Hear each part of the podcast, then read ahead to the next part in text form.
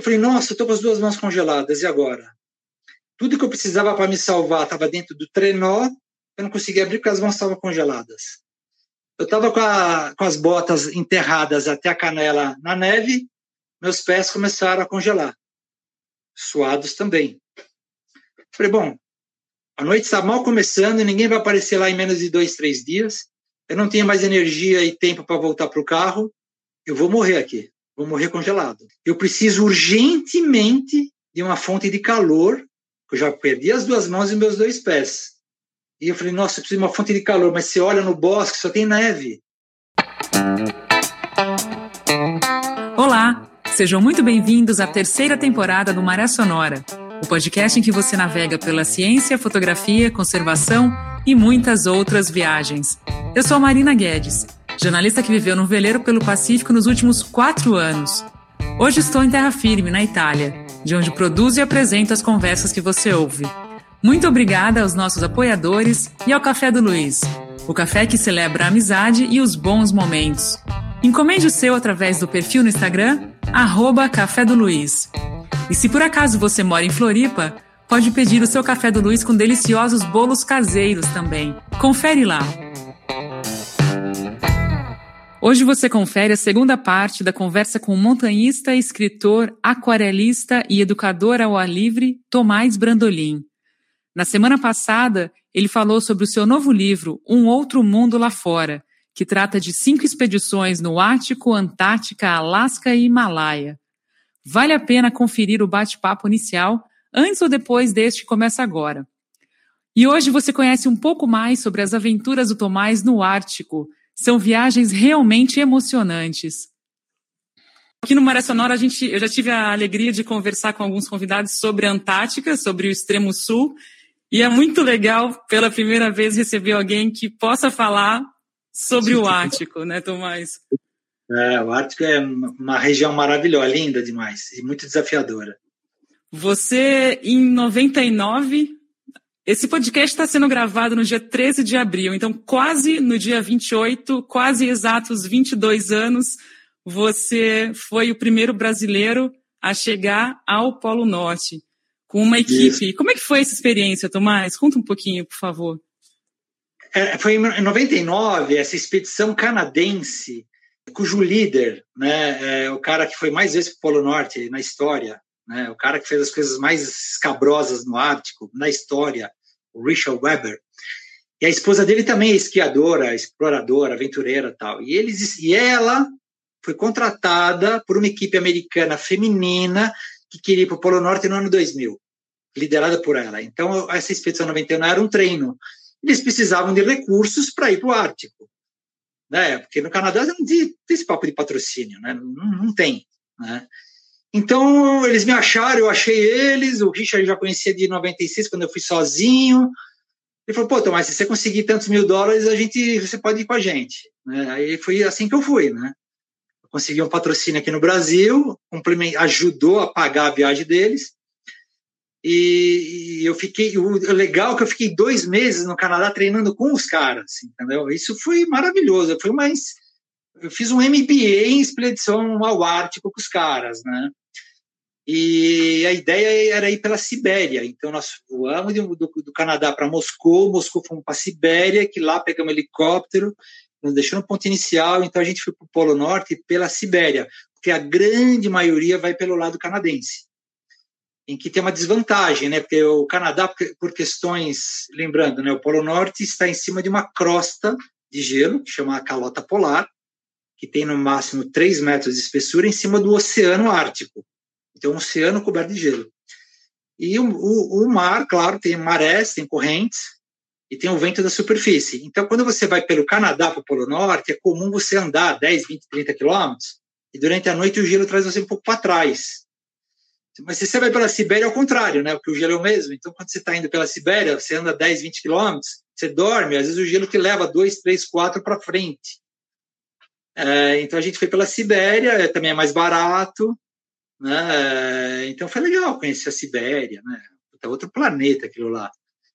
E assim, eu estava rodeado com alguns feras, né? Porque assim, eu não era esquiador, mas eles eram, eles são esquiadores. E a pegada é outra, né? O alpinismo é uma coisa, a expedição com esqui é outra pegada, outro raciocínio, outra técnica, outra filosofia, outra estratégia, os perigos são diferentes, né? Então, para mim foi uma experiência assim maravilhosa fazer essa expedição com esses com esses canadenses, né? Foi muito legal. Eu vi um texto, eu li um texto que você escreveu no seu site. Aliás, você escreve, é muito legal, você tem uma, uma pitada de bom humor, de, de ironia também no seu site, é muito legal. E eu li que, que você comenta isso, né? Que acordar, é, dormia enquanto vocês estavam dormindo, percebiam quando acordavam que vocês tinham movido, né? Alguns quilômetros voltado para trás, alguns quilômetros, né? Que não era muito empolgante isso daí na, na expedição. Achei barato o jeito que você conta isso. É, porque quando você monta o acampamento, é, porque assim, quando você vai para o Polo Norte, o gelo tem constante movimento. Então você não anda assim, ah, eu ando 10 quilômetros, 10 quilômetros, 10, numa linha reta, né? Normalmente você vai 10, é, amanhã você já está meio desviando, assim, né? Daí é mais 10, depois você compensa, é um eterno compensar, né? Então, quando você monta um acampamento, você pega o GPS e fala, bom, eu estou em tal lugar, né? Latitude e longitude. Quando você acorda, você põe o GPS e o GPS fala, você não está mais no mesmo lugar, né? Porque às vezes você não vai nem para trás nem para frente, você vai para os lados. É, eu, é, eu conheci amigos holandeses que eu fui para a Austrália, os caras foram para o Polo Norte, eles desviaram uma semana 100 quilômetros, imagina, para o lado. Né? Então, assim, logisticamente, você tem uma quantidade de comida, combustível, se você desvia demais, você não chega nunca, né? Então é perigoso e é incontrolável, é um fator incontrolável, é diferente da Antártica. A Antártica é um gelo, em tese, estático, né? Você anda 10 quilômetros você dorme, amanhã você acorda no mesmo lugar. O movimento da Antártico é, sim, é imperceptível, né? Mas no Ártico não, é um ambiente muito dinâmico. E conforme vai avançando a estação, que vai ficando mais quente, o gelo se mexe com mais rapidez. Né? Então, é, eu diria que é o ambiente mais perigoso que existe. Mais complexo, mais incontrolável, vamos dizer assim. Né?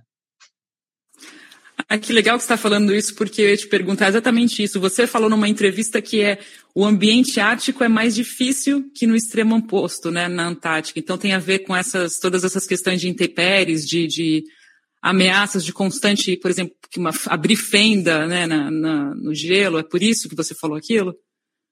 Fendas da Antártica, elas existem, mas são muito poucas, é mais difícil. É, geralmente você percebe. No Ártico, não é uma fenda assim é, é, é, são é, é, uma falha na calota polar coberta por neve. Você não vê. Aí se você, apesar que a gente está sempre com esqui no pé, mas assim, se você cair na água, provavelmente você vai morrer. Mesmo com teus amigos te Se eles te tirarem muito rápido hum. e conseguir te aquecer, tirar tua roupa, você entrar um saco de dormir, talvez você se recupere. Então é isso. Então, é, além do, do gelo jogar contra você geralmente, você tem essas fendas que se você cai, você cai na água gelada, porque o frio é o mesmo da Antártica, o vento também é o mesmo. E tem um outro detalhe no Ártico que na Antártica não tem. Na Antártica tem pinguim, na costa. no, meio. no Ártico tem urso polar, e ele é carnívoro, né? Lembrando, né? Que ele é carnívoro, ele não é vegetariano. Né? Então, assim, você ainda tem que lidar com os ursos. Então, é, é um componente a mais incontrolável. Você pode encontrar nenhum urso, pode encontrar 10, né? Eles podem estar com fome ou não, eles podem vir para cima de você ou não. Então, assim, a gente vai armado, né? Uma coisa que na Antártica você não leva arma, mas no Ártico você está regada. E foi na viagem que você fez sozinho, antes de fazer essa, essa chegada ao Polo Norte pela Rússia, quando você estava com o cão esquimó, o Bruno, como é que foi aquela viagem, Tomás, anos antes, né, dessa, dessa que vocês efetivamente chegaram? Conta um pouquinho daquela outra experiência sensacional. É, fazer uma expedição com um cachorro, seja para onde for, é assim, é outra coisa, é muito lindo, é muito gostoso, né? E foi a primeira vez que eu fiz uma expedição, a primeira na única, né? Que eu nunca voltei a fazer outra expedição com cachorro. E então, assim, é uma integração legal, né? Porque eu fiquei dois meses e meio treinando nos Estados Unidos e Canadá no inverno, né? Puxando trenó e tal. Cheguei na Vila Esquimó, que tinha combinado que eu tinha ido lá no inverno em novembro, né, combinado com o esquimó de conseguir um cachorro para mim. Porque ele falou assim, você tem que ter um cachorro, né? Porque se você não levar um cachorro, como é que você se protege de um urso? como é que, uh, porque você vai estar dentro de uma barraca de camping cozinhando. O urso chega, você não vê. Então, né?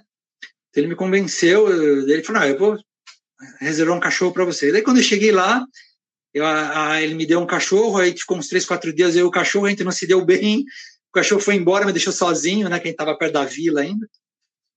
Aí eu peguei outro cachorro, que eu dei esse nome de, de, de Bruno, né, e aí a gente pegou o avião, fretamos um avião, né, nós fretamos, assim, eu que paguei, né, o meu patrocinador, mas eu e o cachorro já somos uma dupla, nos deixou a 90 quilômetros da vila e o avião vai embora. Aí ficou eu e ele, né? E aí, assim, eu vou andar eu e ele. Aí tem os humores dele, você tem que entender, os cansaços, as vontades. Você tem que se comunicar com ele, né? Ele é um cão que vive lá, está acostumado com aquele frio, aquele vento. Ele curte atrás de urso, para meu desespero, né? Quando a gente encontrou o urso, ele queria em cima do urso. Então foi um barato, assim, essa experiência do cachorro aquela interdependência, ele depender de mim, eu depender dele, ele salvou minha vida algumas vezes. Foi uma das experiências mais marcantes da minha vida, né? Foi muito lindo isso. Mas aí na volta, aí você deixou ele lá de volta? Como é que foi a, a separação depois? Você, você, teve que deixar ele lá onde você o encontrou, na vila que ele estava inicialmente? Não, foi assim. É... Eu cheguei num ponto no norte de uma ilha chamada Batursi, lá no Ártico, em que o gelo estava totalmente derretido, né, a cobertura do mar. Então não dava para avançar, né, não dava para andar na água. Uhum. Tinha que ser muito grande, enfim, viabilizou, né. E nisso chegou um holandês que também estava sozinho, meio na minha cola, também com um cachorro. Uhum. Falou, puta, e agora? O que a gente faz, né? Vamos chamar um avião para vir embora, né? Um avião de resgate. Daí eu chamei o avião. Ah, nisso chegou uma equipe de suíços com trenós puxado por cães, né? A gente fez a pé eles não, eles fizeram com trenós, os cães puxando, eles ficaram quatro, cinco dias, eles fizeram o que a gente levou 20 dias, né? Eles eram muito mais, vários homens, vários, tinham mais de 20 cães e tal. Bom, nós temos que ir embora, então vamos embora. Aí, quando o avião chegou, um, os suíços tinham contratado esquimós para serem guias deles, e um dos esquimós era dono do cachorro que eu tinha. Ah. E era filho realidade. Eu, eu, eu, eu aluguei o, o esquimó com um senhor lá, e o esquimó que estava com os suíços era o filho dele. Ele falou, oh, mas eu quero que fique, ficar com o cachorro. Eu falei, não, mas eu preciso devolver para o Simon. Ele falou, não, o Simon é meu pai, o cachorro é da família, então deixa ele aqui, que eu vou voltar com os suíços tal. Eu tive que me despedir do cachorro assim, de repente, né? Tchau, tô indo embora, né? Eu vou pegar o avião aqui no gelo e assim, a gente conviveu vinte e poucos dias e ele nunca tinha latido, né? Nunca latiu, né? É um cão silencioso. Então ele latia, que nem sabe assim, cachorro que fica para trás no dia de mudança, né? Então ele chorava de um lado, chorava de outro, foi uma coisa assim super tocante, triste. Aí eu entrei no aviãozinho e vim, voltei para a Vila Esquimó e de lá vou embora, né? Eu nunca mais vi o cachorro, né? Ele também nunca mais me escreveu, nunca telefonou. Pô, nem, nem com um monte de tecnologia que a gente tem, smartphone, nada, não, não adianta. E como é que era o deslocamento de vocês? Você ia com esqui e aí puxando os treinos? Como é que era para imaginar assim vocês andando lá no, no, gelo, Tomás? Como é que rolava isso? É, eu tinha esquis dos pés, os esquis têm aproximadamente dois metros de, de tamanho.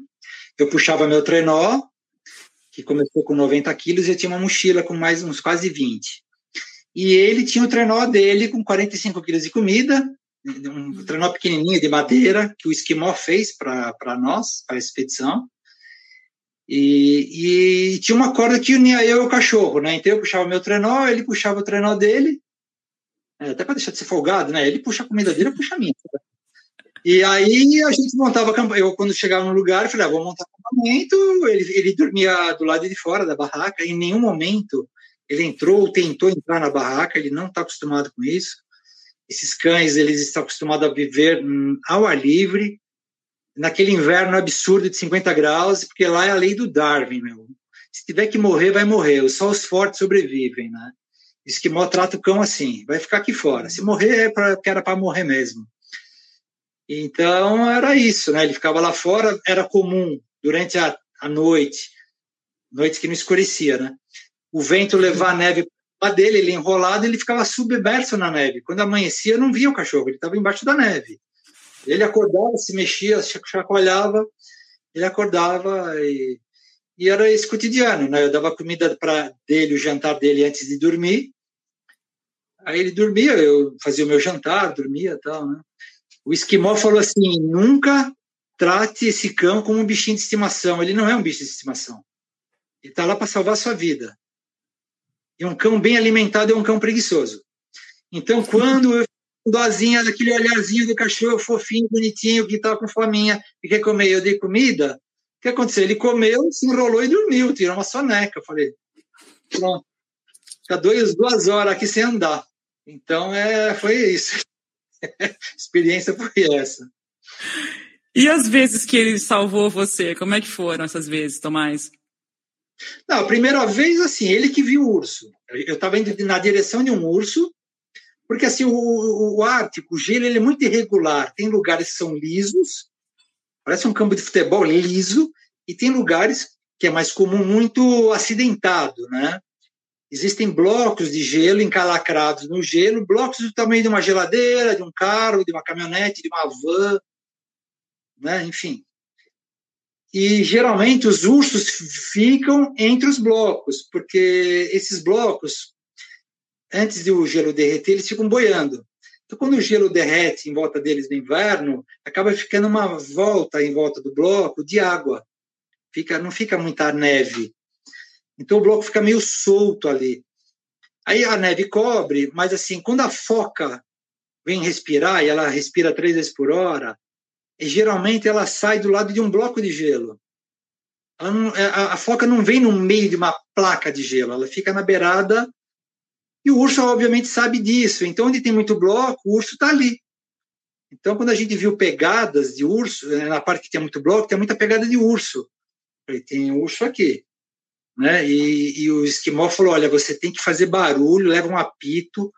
Você não pode nunca surpreender um urso se ele acabou de pegar uma foca ele tem certeza que você veio lá para roubar a foca, ele vai virar uma máquina assassina. Então eu ficava fazendo barulho, com apito, cantando em voz alta, que nem a gente canta no chuveiro, que nem um louco, né? Tá sozinho.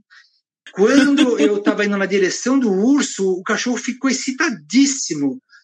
Falei, putz, um urso ali na minha frente, meu Deus, e agora, né?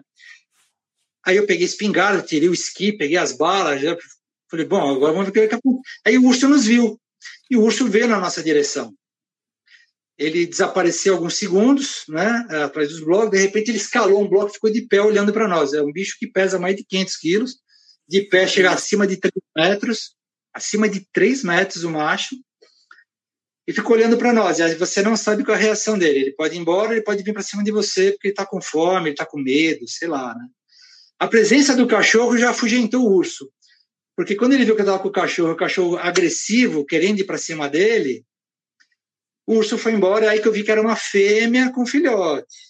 Aí Nossa. Feita, né, meio acabrunhado, assim, meio desconfiado, assim, né, foi para minha direita. Então foi a primeira vez que ele me salvou nessa. Mas o que ele me salvou mesmo foi mais no final da expedição, em que ele decidia parar de andar. Eu estava andando assim, o gelo meio liso, de repente ele parava andar, ele brecava. Eu, puxava, ele não ia, de jeito nenhum. Eu falei, mas o que está acontecendo? Por que, que, ele não quer andar? Porque você não vê nada no gelo de diferente, né? Um gelo meio liso. Aí eu pegava o bastão de esqui e batia no gelo, o, o bastão afundava.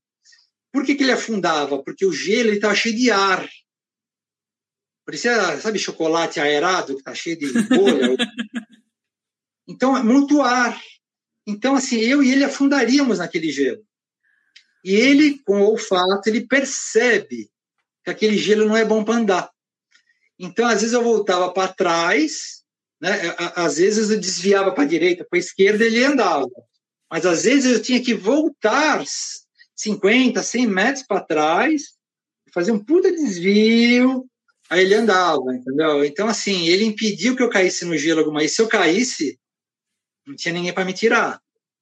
Então, eu diria que ele salvou minha vida mesmo, de verdade, né? Sem falar que ele era o meteorologista da expedição. Quando amanhecia, ele não saía, ele não acordava, batata, aquele dia não dava para andar, ia entrar uma tempestade. Ele foi Nossa. promovido a meteorologista da expedição logo no começo. Muito bom, muito bom. Foi assim, demais. Recomendo a todos fazer uma expedição com cachorro. E é, é, ele era novo? É, qual é mais ou menos a idade do, do Bruno? Eu não sei. É, o esquimó uh, também. É, ele falou, também ele deve ter uns dois anos. Uhum. Aquele cachorro, o nome original esquimó dele é Tiguac. Tiguac no idioma esquimó, do, do Inuktitut, idioma Inuktitut, Tiguac significa adotado. Ele foi um cão que apareceu na vila.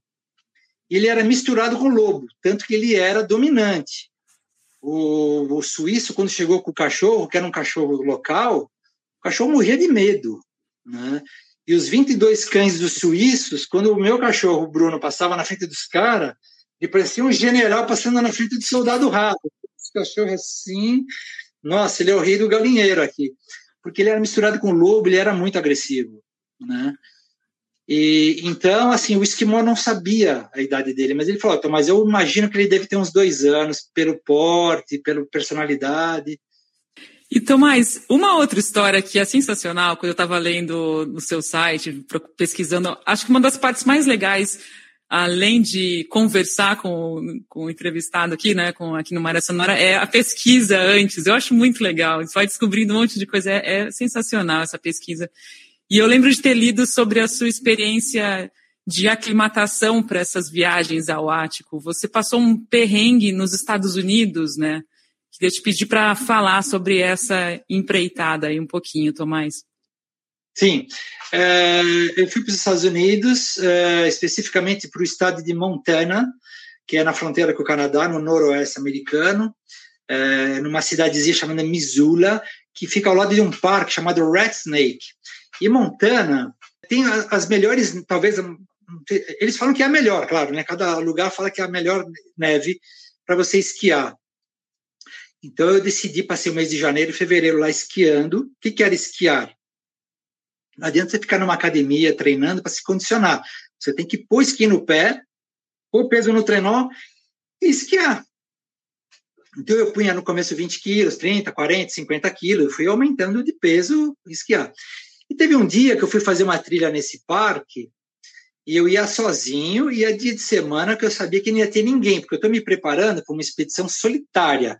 Então, a componente psicológico também você tem que treinar e ficar sozinho e se virar sozinho.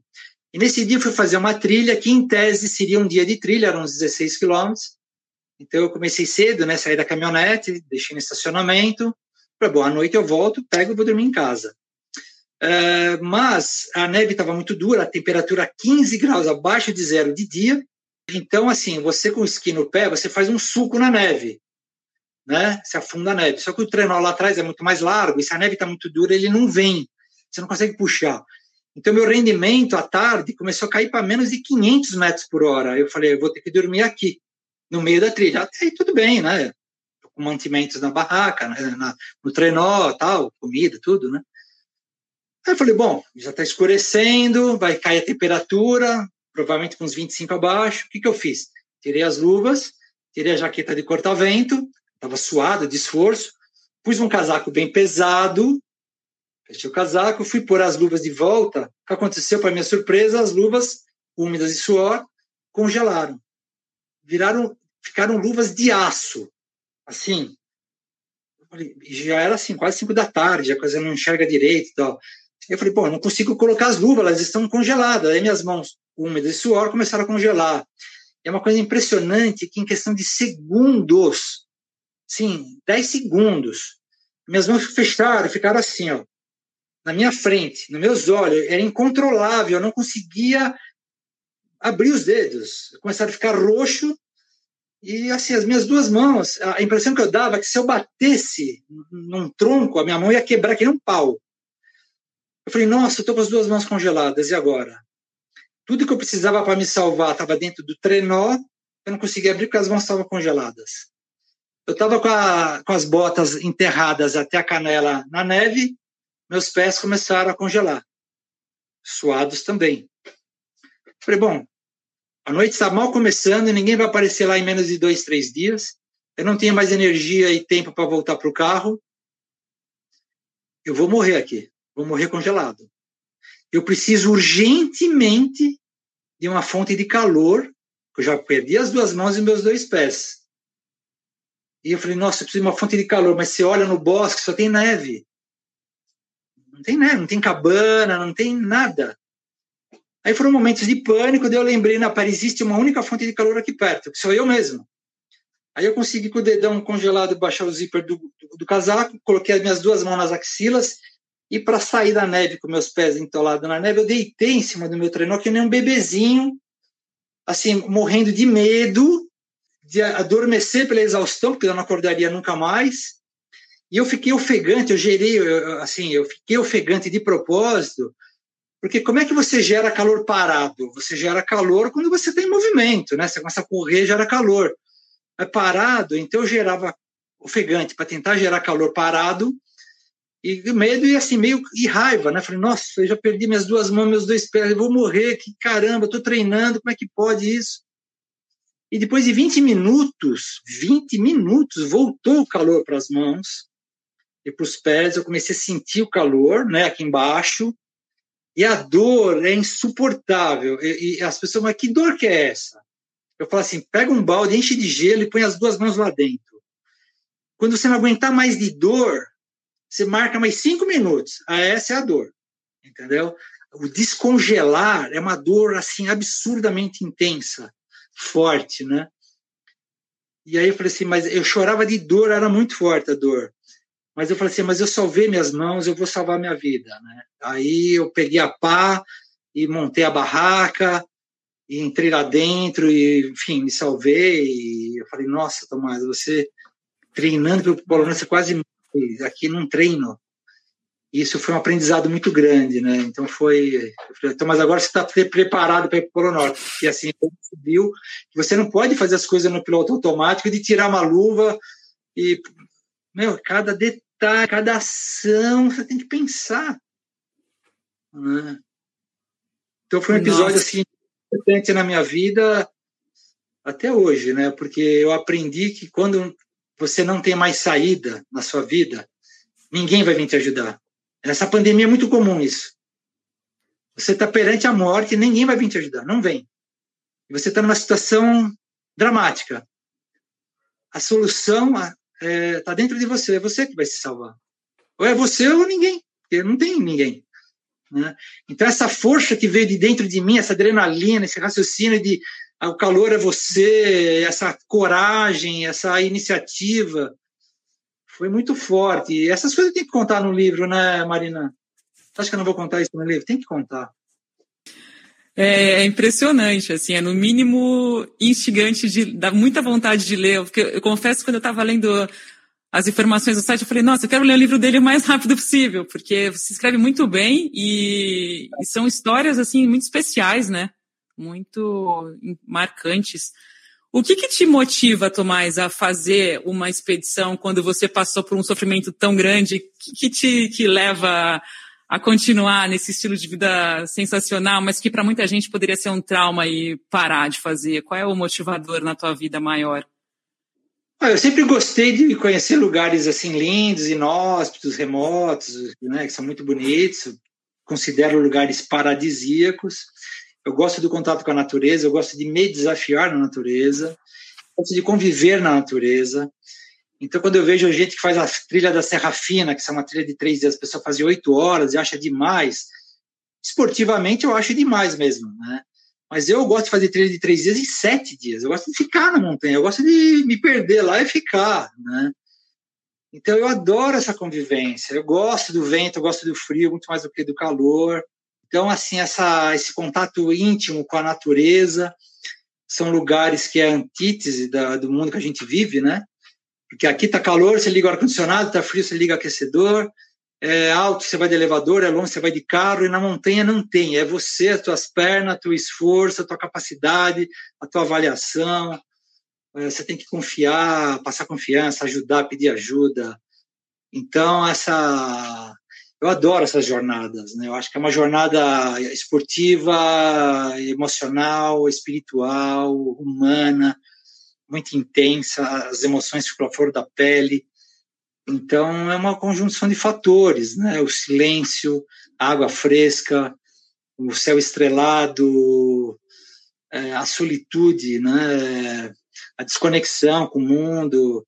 É um conjunto, é um bolo que tem vários ingredientes. Aí eu adoro tudo isso. Né? Então eu sempre curti, pretendo fazer outras, dentro das minhas possibilidades agora financeiras, físicas. É isso, eu adoro. Né? E não precisa ir para o Everest para o Polo Norte, tem vários lugares bem menos conhecidos que te dão essas mesmas sensações. Né? A natureza está aí, basta procurá-la. Muito obrigada por nos acompanhar em mais um episódio do podcast Maré Sonora. Se você gostou, fique à vontade para compartilhar com quem desejar. Na semana que vem, você ouve a terceira e última parte da série com Tomás Brandolin. Ele vai contar sobre suas andanças no Alasca e também a sua experiência como aquarelista. Siga o Maré Sonora no seu tocador de áudio favorito ou no YouTube para não perder nenhum programa. Eu volto na próxima segunda-feira. Até lá, Tenha uma ótima semana e bons ventos!